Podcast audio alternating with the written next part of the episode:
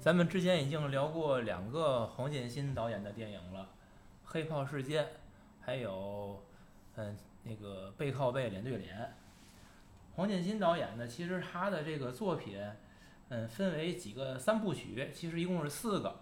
我们聊的那个《黑炮事件》呢，它是属于先锋三部曲里边的第一个，还有两个是错位和轮回。嗯，背靠背脸对脸呢，是他的都市三部曲的第二个。那第一个呢是站直了别趴下。第三个是红灯停，绿灯行。我们今天要聊的这个电影呢，是他的心理三部曲的第三部，叫做《求求你表扬我》。那第一部呢是说出你的秘密，第二部谁说我不在乎？不过为我们大家所熟知的呢，其实是他的第四个三部曲，红色三部曲：建国大业、建党伟业、建军大业。那我们回到我们今天的主题。求求你表扬我！这个电影呢，它是有原著的，是北北的小说，请你表扬。故事讲的是一个叫杨红旗的人救了一个险遭强奸的女大学生欧阳花，为了得张奖状，实现他父亲对他的期望，杨红旗要求记者古国歌写文章登报表扬他。古国歌向欧阳花求证。但是欧阳花为了自己的前程和面子不肯承认，杨红旗的父亲呢，最终没有看到儿子的表扬信，带着遗憾去世。古国哥在求证的过程中，则陷入了内心纠缠不清的漩涡。这个电影啊，我说它是一个典型的灰色地带的电影，它没有那种非黑即白的结论。通篇看完之后，我其实我特别想讨论两个问题，就是以古歌古国歌为代表的就是记者这个职业，在他那个年代以及我们现在，我们是如何看待的？一个以及一个记者他自己的这种呃叫操守吧，或者说是责任感，这是一个关于记者。第二个我想讨论的呢，就是说这个片子的矛盾焦点在于杨红旗救了欧阳花。杨红旗呢？他到底该不该？就是不是一定要求这个表扬？那么以及欧阳花，他为了保护自己，不承认自己险些遭到强奸这个事儿，他们这样做合适不合适？我们到底如何看待这个问题？其实这个是这个片子呢，我最想讨论的两个问题。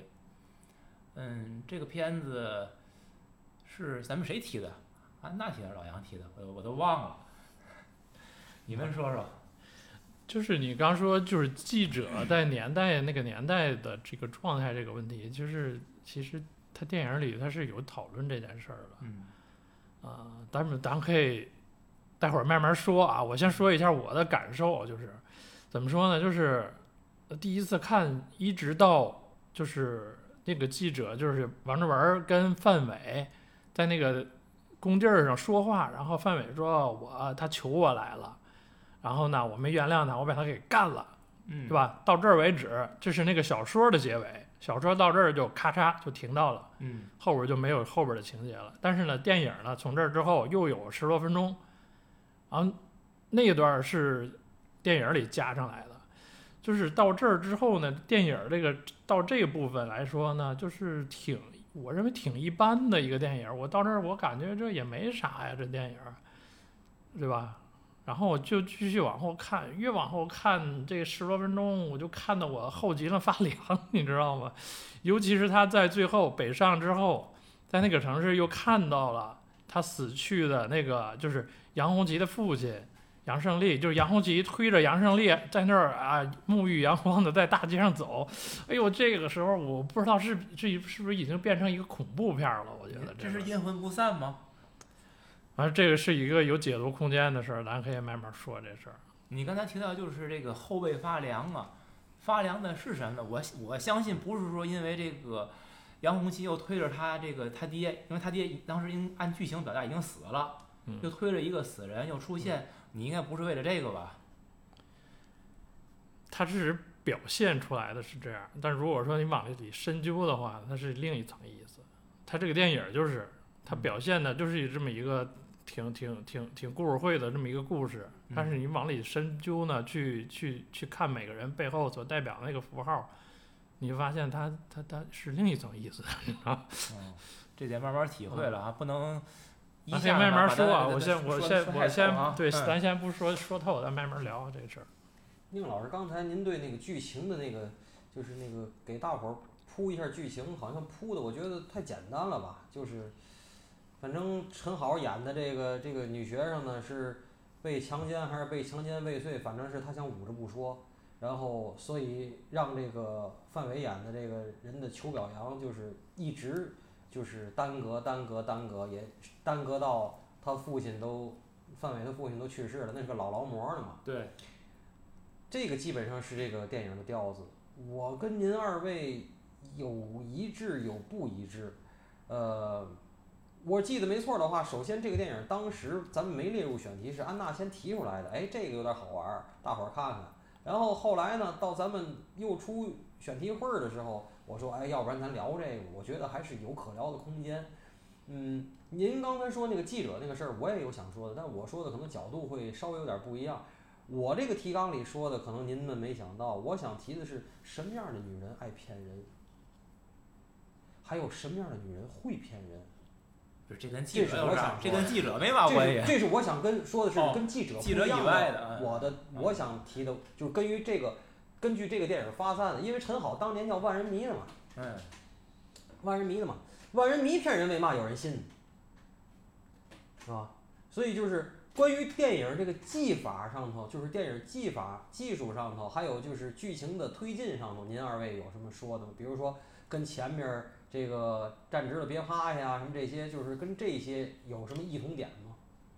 我突出感觉，反正就画质好了，因为那个年代更近一些了，然后可能技术上会那个。其实他拍的挺糙的，是你看叙是拍半截上那个话筒就进来了的。对，有穿帮的哈，你还截图穿帮的给大伙儿看，对啊哎对，有穿帮的。不过那个不不仔细，不过你也看得够细的。我说不仔细看 看不到嗯，就是从叙事上来说，我觉得没有特别之处，它就是基本是平铺直叙嘛。只不过最后就是安娜提到那个结尾那一点儿，那您这么说，刚才咱们预热的时候，我就说，我说如果老头儿真没死怎么办？要是炸死，炸死，我觉得这那这就是暗大反转，不是嗯？第一是大反转，这变惊悚片儿了，是吧？但我觉得还咱俩刚才也说了嘛，我觉得应该是个脑洞，他应该是真死了。那要是那个年代给个脑洞，那个片儿能给脑洞，那个这个电影在那个年代的中国电影里很高级，不是，那叙。事叙事上有矛盾我就就是我说杨红旗都不要这个表扬了，因为他是为了让他爸爸活着时候看见这个表扬，嗯，是的，对吧？他后来都明确表示不要表扬了，肯定是他爸已经死了。嗯这这个脑洞应该是，我想导演不是这个意图。嗯其实他有几个事事儿，就是咱可以再说，就是怎么说背景的故事，嗯就是你看那个古国歌，他是有是是肯定不是妻子，就是夫妻关系，是女朋友，女朋友一个警察，就苗圃演的那个叫倪，呃对，然后呢，他俩人最后还分手了。这分手的，大家有想过是什么原因吗？为什么分手？分手这事，其实当时我想一个问题，我觉得每个人啊过自己的生活，不要活到别人的日子里。你一旦活活成别人，你自己的生活就毁了。古国歌就是这么个下场。其实你再多想一下，就是他们俩生活的时候呢，这个苗圃这警察对他就是简直是怎么说呢？就是严加看管，严加看管。这家里来了，套东西全在家里也使。家里来了个人之后，拿放大镜去床上上又闻又看的，嗯他代表的是一个权力机关啊，就是。嗯但是那个谷歌他要呢，脱离这个他。他是个嗯记者，嗯记者跟那个权力机关他是一条裤子的。但最好最初的是蜜月期，他俩是非常那个对吗？恩爱的这段儿这段时间，他就是经历了这件事儿之后，然后那个那个老头儿那件事儿之后，他发现这这里出出现问题了，出现问题了，俩人就不能再继续生活下去了。可是为什么他自己工作上这个问题会影响到他们这个两个人的情侣的感情关系呢？因为那个那个东西，他提醒他了，这个意识他开始觉醒了嘛。这个意识觉醒啊，我完全能同意安娜您说的。但是我看电影的时候，我是觉得他的辞职还有他的分手，都比较硬。可能是今天哈，就是几十年、二十年过去了，我用一个很功利的视角来看这个事儿，就是我觉得什么他神他神经病。但是 你明白吗？可是那个年代可能理想主义的人会这么会这么处理但。是他就是作为一个艺术作品来说，他就这么处理，他就嗯是硬，有点硬。他硬，但是他就是他就为了他主题嘛，嗯他最后结尾为什么突然间他辞职去去北上？但是说你不至于去去北上，去另一个城市生活，嗯你在这生活不也行吗？你为什么要分手呢？俩人不也挺蜜月的吗？嗯为什么呢？问题问题就出现在那个杨红旗父子身上嘛，嗯因为你这件事儿的那个起因，就是因为杨红旗的父亲要求他儿子在他死之前要有得到过一次表扬，要得到一次表扬。嗯为什么要做这件事儿呢？因为那个这个想法就是杨红旗呃叫杨胜利对吧？他那个年代，他那个年代的人才有的，你知道吗？他一直活在他那个年代的价值观里。这又回到咱们上回说那个那个那个背靠背脸对脸里边儿，我说这个理想主义啊、还是这个东西在作祟是吧？啊，你想说理想，我不想，它不是理想主义不是理想，它就是那个年代的一个固时代固有的固有的一个意识形哎，态。我突然安娜这么说，我突然我给安娜补充点儿啊，我我说的什么意思？就是，嗯、我人生我先说啊，这我不知道记不记得各位，我说没说过，我也不记得了。我人生最高的官职啊，小学三年级当过一道杠，是因为学习还行，然后后来又因为纪律不行，不到不到俩星期就给我撸了，是吧？首先啊，就说明让我当和不让我当根本没有经过民主选举，全是老师或者什么一言堂，对吧？一句话，也就是说，你的这个职位，你这个 title 是人民给你的，还是上上级给你的？很值得商榷。从我个人的官场经历啊，我个人官场经历最高就到小队长啊，一道杠。你这事儿太客气了，不用商榷吧？啊，对，咱就说啊，这是第一点啊，我提个问题。这个第二点，我根据安娜老师刚才说这个事儿，我想提的是，我记得我很长时间上学的时候啊，全是发奖状，我就看这些范伟在他爸爸那葬礼上扔奖状那个，我就想想了一个问题，就是说，你记得咱小时候吗？哪有物质奖励，都是精神奖励。这涉及到我后来打网球，我打网球嘛，有的地儿啊是有奖杯，有的地儿干脆没奖杯就发奖金或者发这个这个拍子，就是，所以我们有时候会问，就是给嘛，哎，给个奖杯或者给个奖状，有的就是 CTA 那中国网协那是给奖状，这叫嘛精神奖励。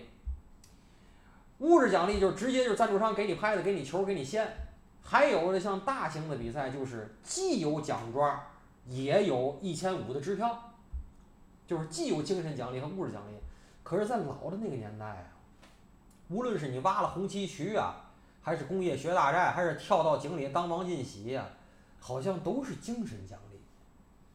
这就是安娜说的那个，其实不是理想主义，是那代人就求的就是精神奖励，就是你能给我发个奖状，我胸前戴个大红花，这就是我人生巅峰，这是吧？这是人生巅峰吧？这个因为是意识形态已经，不是当大款是人生巅峰灌输给他们了。对，荣誉高于一切，精神奖励没错儿，不能单纯的追求物质，那就低级了。不是不能单纯的追求物质就，不要追求物质奖励。所以他，你说他是深受毒害，或者他是贯彻这套理论是贯彻的最彻底。他洗脑啊，对，所有的收入全部捐掉了，对吧？然后得病了就不去医院，就不给国家添 添添麻烦添麻烦，就是这个已经愚愚到这种程度了，就是。但是他呢，还这拿拿着他这套理论去灌输他他儿子，嗯你要做这件事儿，他才想起来，哦，我几个月前我救过一次人，那次救人的事儿可以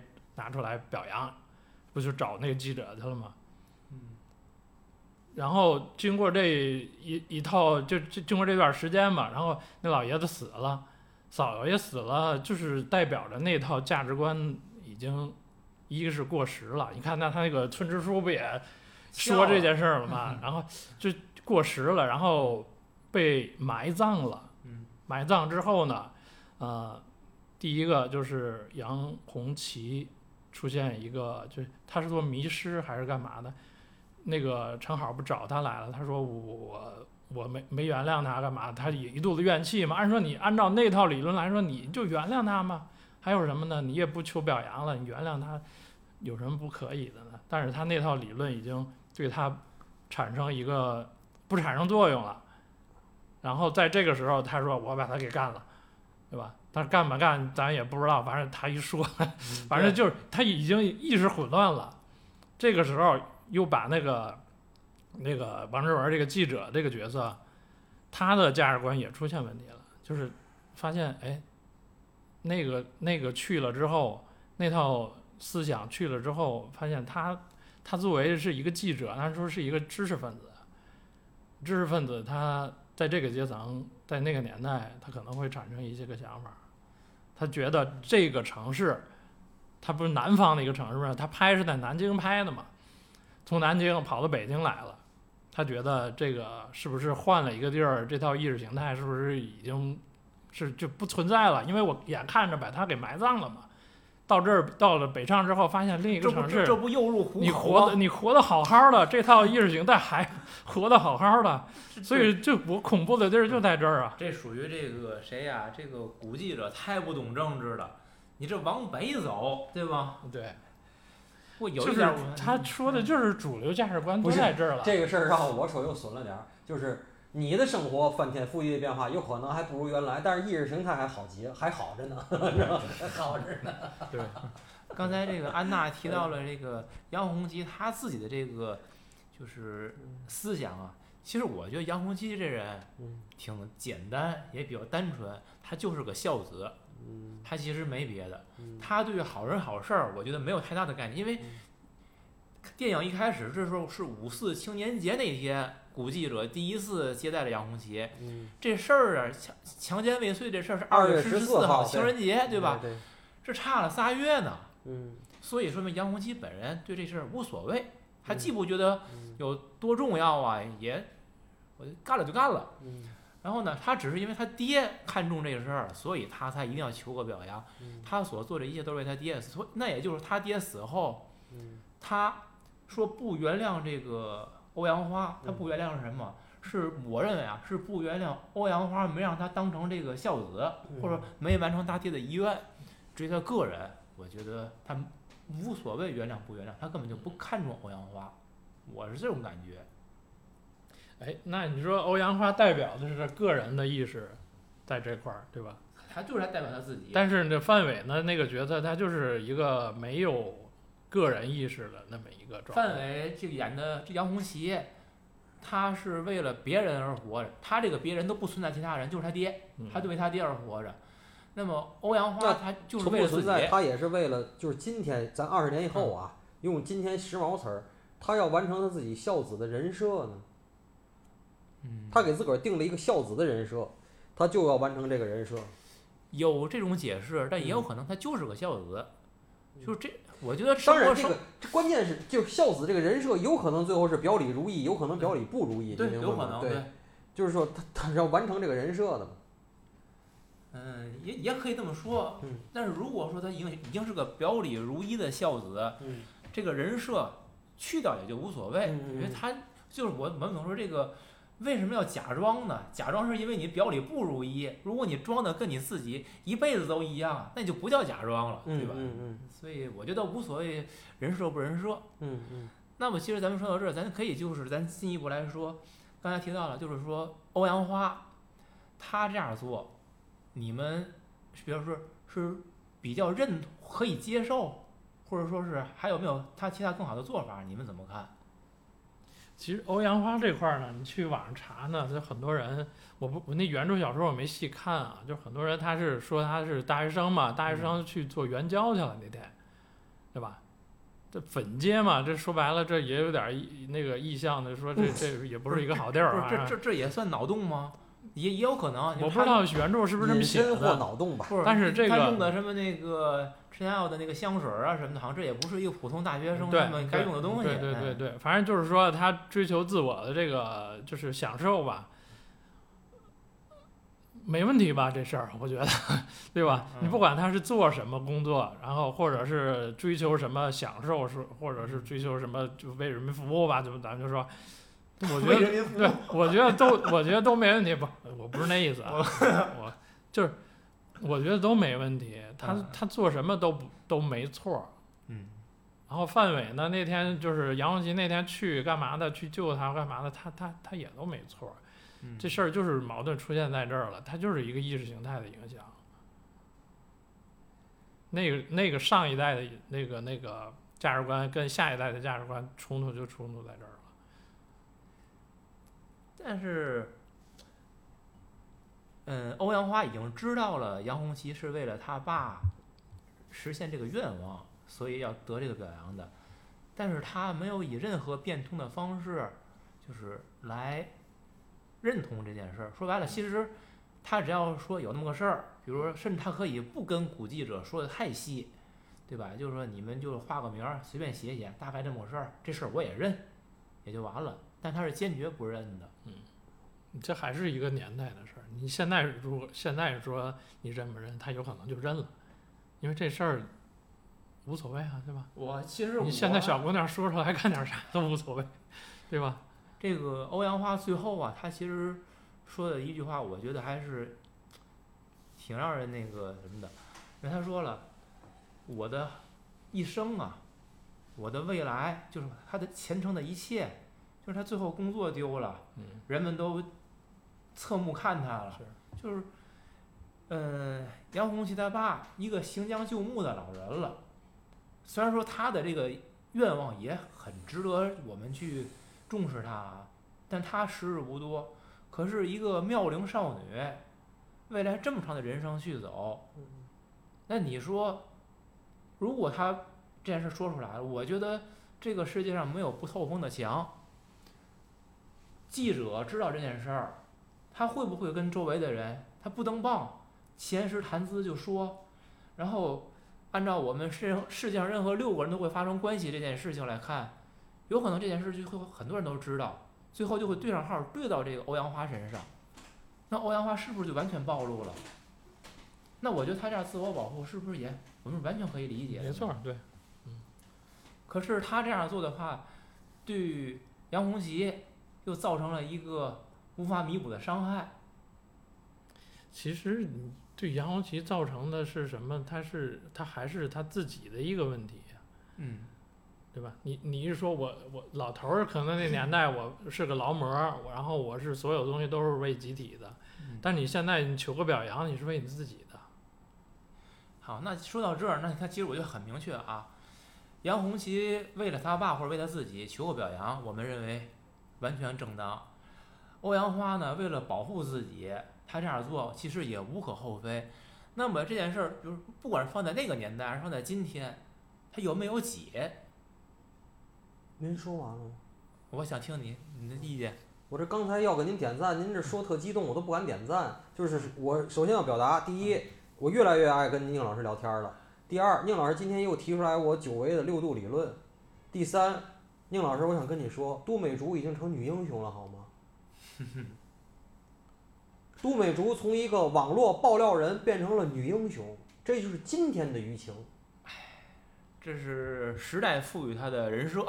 其实其实 头几年你这事儿说起来挺冲击挺大的，就是那个裸裸贷那件事儿，你发现就是全国那么多小孩儿都在弄这个，嗯你你价值观还不受影响吗？嗯，所以所以说这个这个年代，如果说出现这件事儿，说你你你行不行，能不能同意？他没准儿就同意了。不是同意，这都不叫事儿。哎呀二二二二位老师是这样，嗯，咱咱咱先报纸我登你，你愿不咱愿意？先放到太好放到这个了我完了，对。不是，咱咱咱先不假设这件事儿就是这个欧阳花，如果放到现在，你不问有没有解吗？你刚才我我是问，就是在欧阳花坚持保护自己，杨红旗还就想要这么表扬的情况下，这事儿有没有一个解决的办法？我想咱建立在这两个前提之上。你这个这个问题的设定就是这个这个电影的戏剧冲突的设定，这个戏剧冲突的设定是人设是是人为设定的。这我是这样看的啊，嗯嗯，我觉得如果有可能解，其实古记者这个古国歌，嗯，它是完全可以解。怎么解？但是这里边又跟他自己有一个矛盾，就是古记者作为一个记者，他其实特别坚守的一个职业操守，就是我要报道真相，我不能把一个假新闻说给公众。这是他一直坚守的一个东西。可是随着这个事件的调查，或者其实大家都倾向于认为杨红旗没说瞎话，他确实救了那个大学生了，而欧阳花有可能是在隐瞒一些东西。其实他们都已经有这种倾向了，因为很多人都表现出来了。那么在这种情况下，这个古记者他一定要让欧阳花去承认这件事情的存在，还有那么重要吗？因为这件事儿它并不是说，呃，就是一个会事关什么多大的利益关系的影响。我认为他完这是一个人情的事儿。其实你表扬了杨红旗，也无非就是说白了，送他一个人情一样，不会对任何人造成伤害。你也不必向欧阳华求证，反正你也是化名，甚至这件事的细节，你都可以去有一些个发挥。这篇表扬信最后还是写出来的，是谁写的？是他们的主编写的呀。主编甚至说了，我觉得这篇稿能拿大奖，对吗？你主编是老运动员了，那必须的。那主编说那个那那句话来说，我就有他的讽刺意味在，咱先抛在一边。就是说，我觉得从古记者这儿是完全可以解决这个问题的，但是古记者他是跟自己这拧巴上了，就是我一定要坚持我的职业操守，我要有责任感，我绝不能有任何这个不确定的东西存在。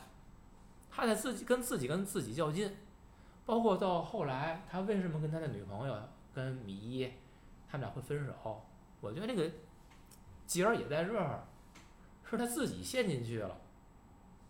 其实这件事跟他有多大关系？你们觉得呢？嗯，其实我觉得你要是说怎么解有没有解，我觉得你只要写出来这篇报告，你这两头你肯定有一头是阳，有一头儿是义的。你对义的那方你他肯定是不接受的。那你如果说表扬的话，你对陈好那边肯定是有一个压的过程，对吧我？不需要你承认了，已经就跟那你那你就随便编呗，你表扬你随便你写个奖状不就完了吗？你他干嘛他不同意啊，他就不同意啊，我就说了，对吧？你说你为什么说你是救美去了呢？你不蓝金马就不行吗？对吧？你就我表扬你就完了吗？是啊，我觉得这件事儿就是说，表扬你不就完了吗？那还有一个问题就是，就是您说的这个，首先我不同意，我有点不同意是，嗯就是这个戏剧冲突就是这个电影的戏剧冲突，这个戏剧冲突我认为很硬，是人为设置的，很硬，这是第一点。第二点，其实这一切你想过吗？我说话有点不好听了啊，就是有可能又被喷，你知道吗？这一切是因为这因为这父子俩的贪念。这爸爸一辈子得了这么多奖状了，还需要儿子再给他加个奖状吗？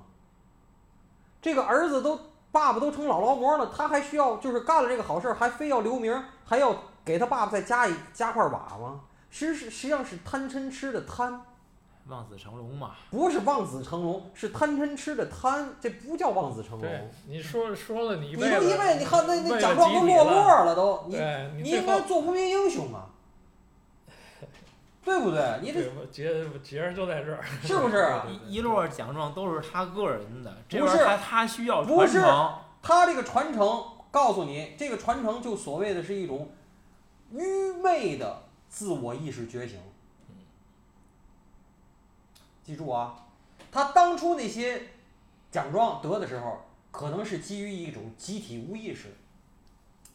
我总说勒庞的这个乌合之众是吧？这个集体无意识能让人做很多事儿，其中包括蓝鲸马，包括把人跳到那个钻井里边儿什么的，都是可能的。啊，我说的大伙儿都知道我说的是吗？对吧？这个集体无意识可能因为集体无意识得很多奖状，然后他会由由于他很一种很愚昧或者很狭隘的自我意识的觉醒，他想让他儿子也这么干。因为真正的集体无意识，我昨天看了一个电影，我就别说是什么了，给我一个特别好的启发。那个黑社会老大说了一句话，说咱们江湖人呢，实际上就是修行人。江湖人跟修行人是一样的，我们是为众生。你仔细想想吧，真的牛逼的黑社会就是为众生。你看那些傻逼的黑社会都是为自己，那种叛徒啊，那种什么奸大嫂卖大哥那种，那都是为自己的。真牛逼的，咱们喜欢的那些，像狄龙啊什么那些，都是为众生的。那跟好和尚有什么区别？跟高僧有什么区别？哎，我觉得特别对。你能明白我说这意思吗？所以就是结合这个电影，我说的是，就是他一种愚昧的自我意识觉醒，他才想要他儿子要奖状，然后他这个儿子又想给他爸爸在，在他爸爸奖状等身的一生中，不是著作等身，是奖状等身的一生中再添一笔，而未果而未遂，是吧？啊，这是我想说的。这是老老人家这个荣誉高于一切这个信念，希望在他儿子身上得到一种传承。那就是自我意识。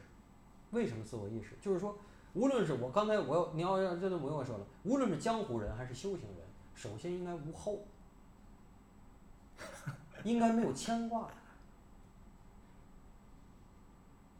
一个好的地下工作者应该没有家庭，应该奋战在抗洪抢险的第一线，五百二十个小时不回家。你你不应该有家。你不为众生吗？你怎么还能有儿子？有功夫造儿子和有功夫教育儿子呢？对吧？你有儿子就是你的错，还传承？你这把天儿聊死啊！对呀、你还传承传承个屁呀、你不是要奉献终身吗？对不对？唉，是吧？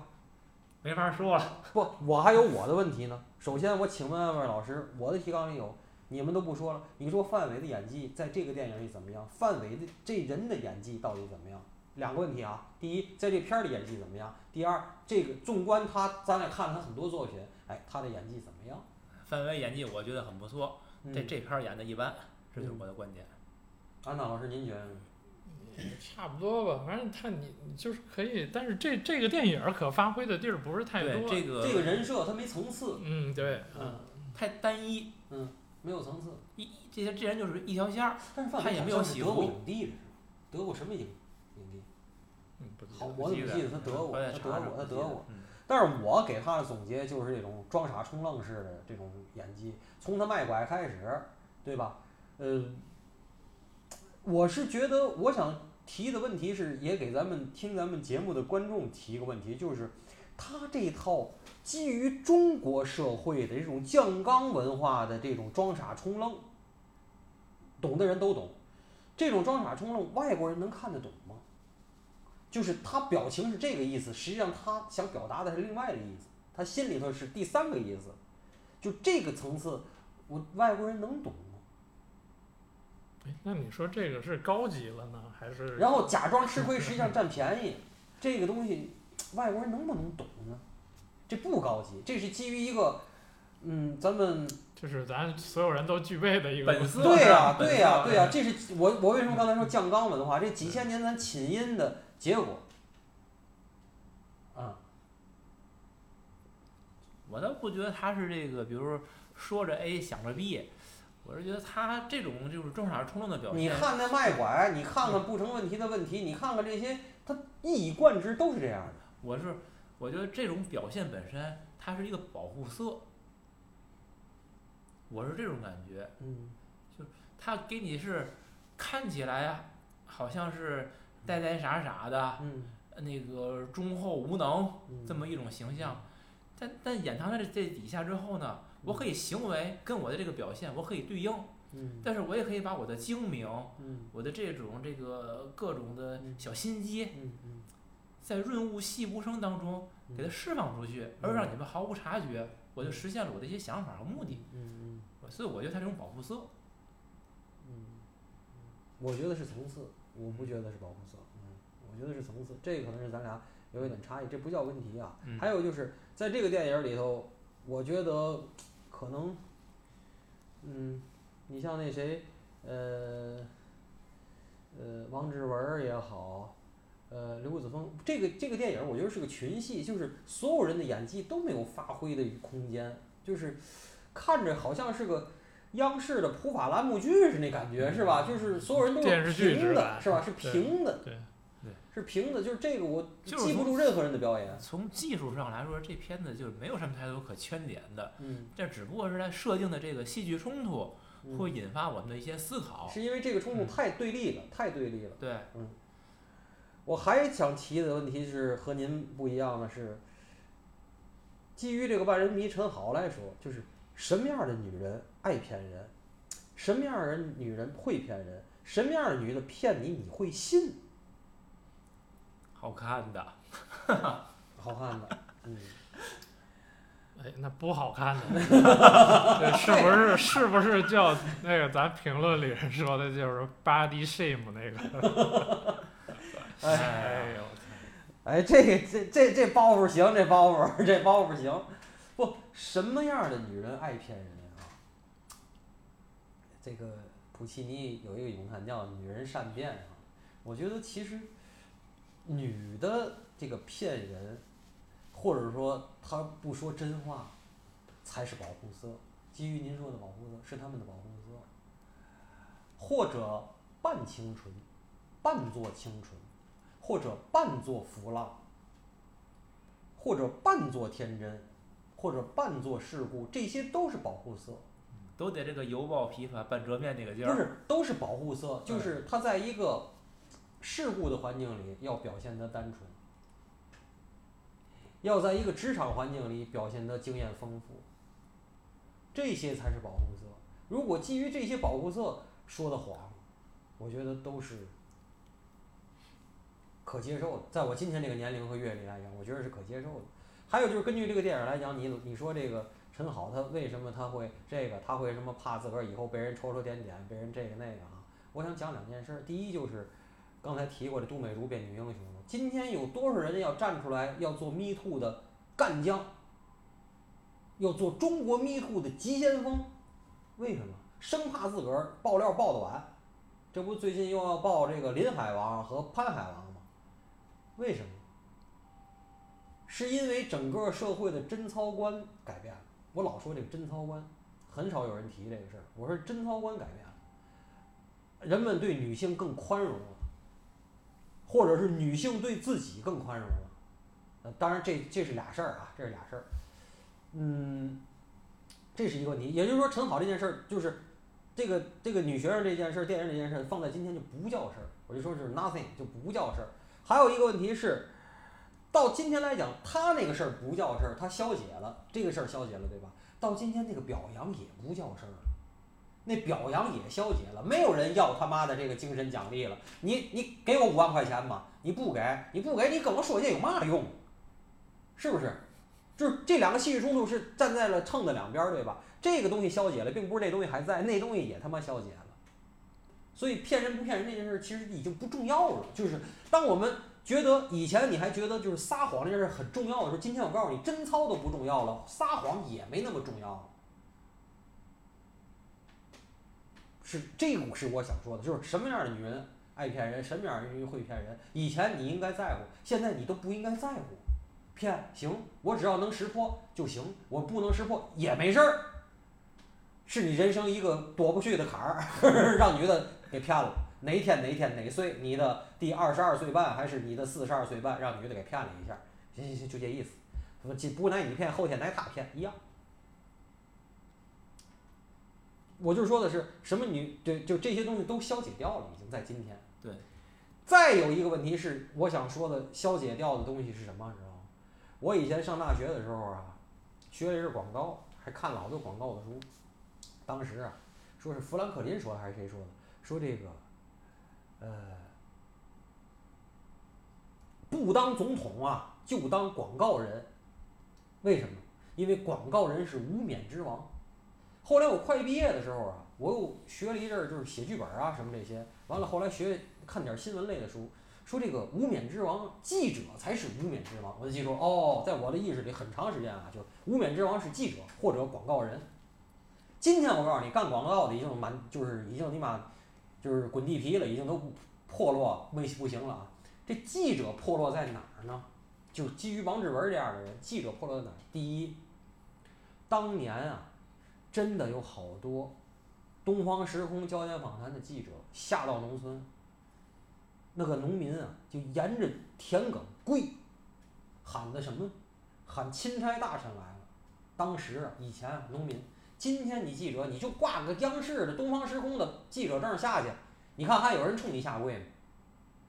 第一，你的权威性没有了；第二，互联网的这套公众号这套这套东西已经把你实体的这些报纸刊物打得片甲不留了。关门的媒体有的是，就是纸媒啊；开门的媒体很少。现在这记者证，我认为啊，最大的功用是部分景区，中国的景区四 A 级以上景区，记者证能免票，部分啊，这是记者证，我认为现在最大的红利，还是还是部分，你看过吧？底下的那个免那个有现役军人证，有这两年有这个医生大夫证、教师证和记者证。没有广告人的工作证啊，这个记者证比现在比导游证还是好用点儿，对，咱就说这意思啊，就你你你知道我说这意思对吧？但是纸媒的消解和写手的遍地开花，现在好多人都觉得能写，您我也能写，就是只是咱们写的能挣钱的文少，人家能写能挣钱的文多而已。我有的有的人不，咱说实在的，就是这个多说两句。对于写东西的人，安娜也写东西，我看好多人写东西，我就心里有我几个我服的。我说过吧，假行家是我服的，就我就我这辈子我削尖了脑袋，我把我脑袋倒出来熬成浓缩了，我也写不成假行家那样。王凯我写不出，王凯我挺喜欢的，就这几个是我服的。大部分呢，说句实在，我还真不服。我觉得就是写那东西真不如我写的。有可能他是专业，就这个中文系，那个那个外国语言文学系，那没有系，那没有用的都。但是有几个咱就是一伸手，咱就知道有没有。有几个我是，反我不知道您啊，反正我是我知道我有谁，我觉得写不了。可是就基于现在写手的遍地开花，这记者的含金量就没有了。出个杜美竹，你看那天天的拍吴亦凡进去，我都不敢，我都不敢开我那订阅号，那订阅号已经没有别的事儿了。每个公众号都一个，不管是说社会新闻的、说电影的、说这说那，全是吴亦凡照片儿，然后一个把他的所有时间线拢一篇的文章。我说你妈逼，你们还有别的事儿吗？不写这个没有点击量，没有流量了，问题是都写了，我反正像我这样，我反倒不看了。那没办法呀。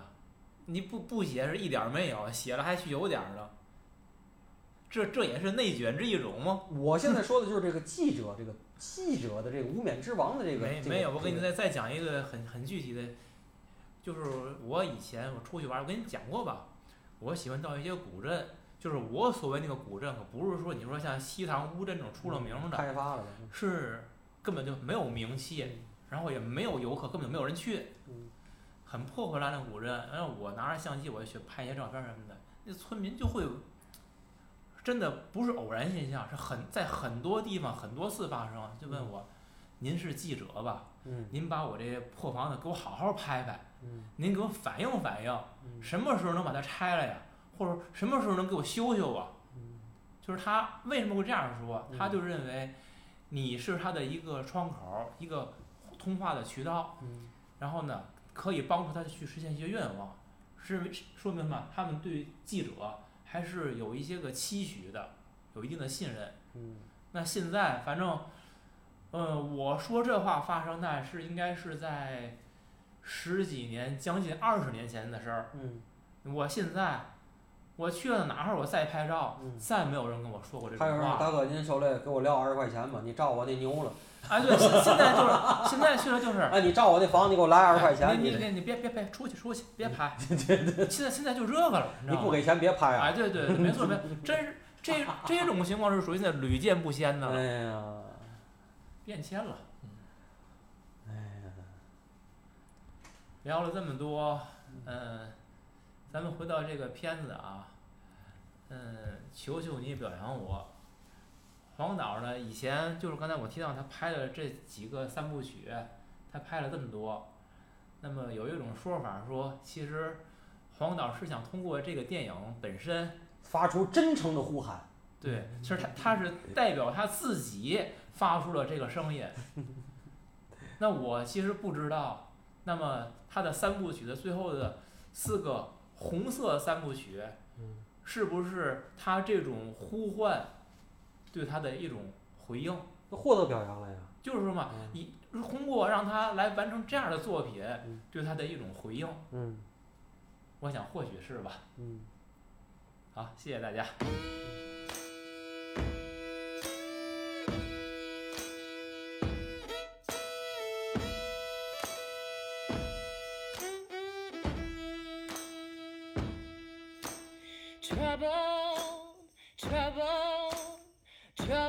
All about my soul. Just as soon as my feet touch Zion, I won't be in trouble no more. I won't be in trouble no more. I wonder about my mother. I wonder has she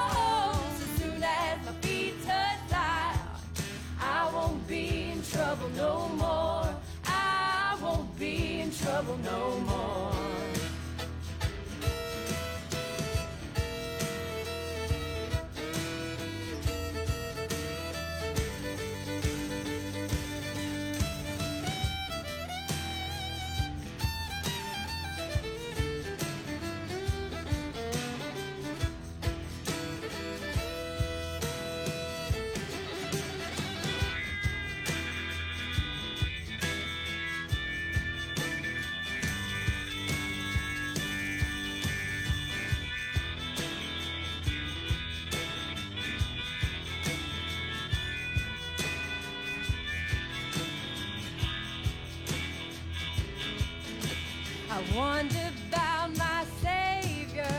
I wonder, was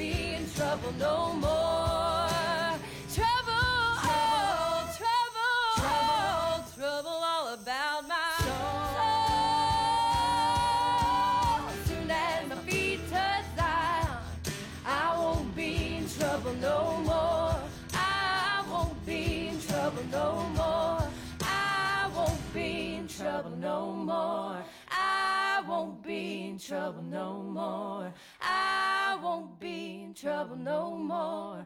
I won't be in trouble no more.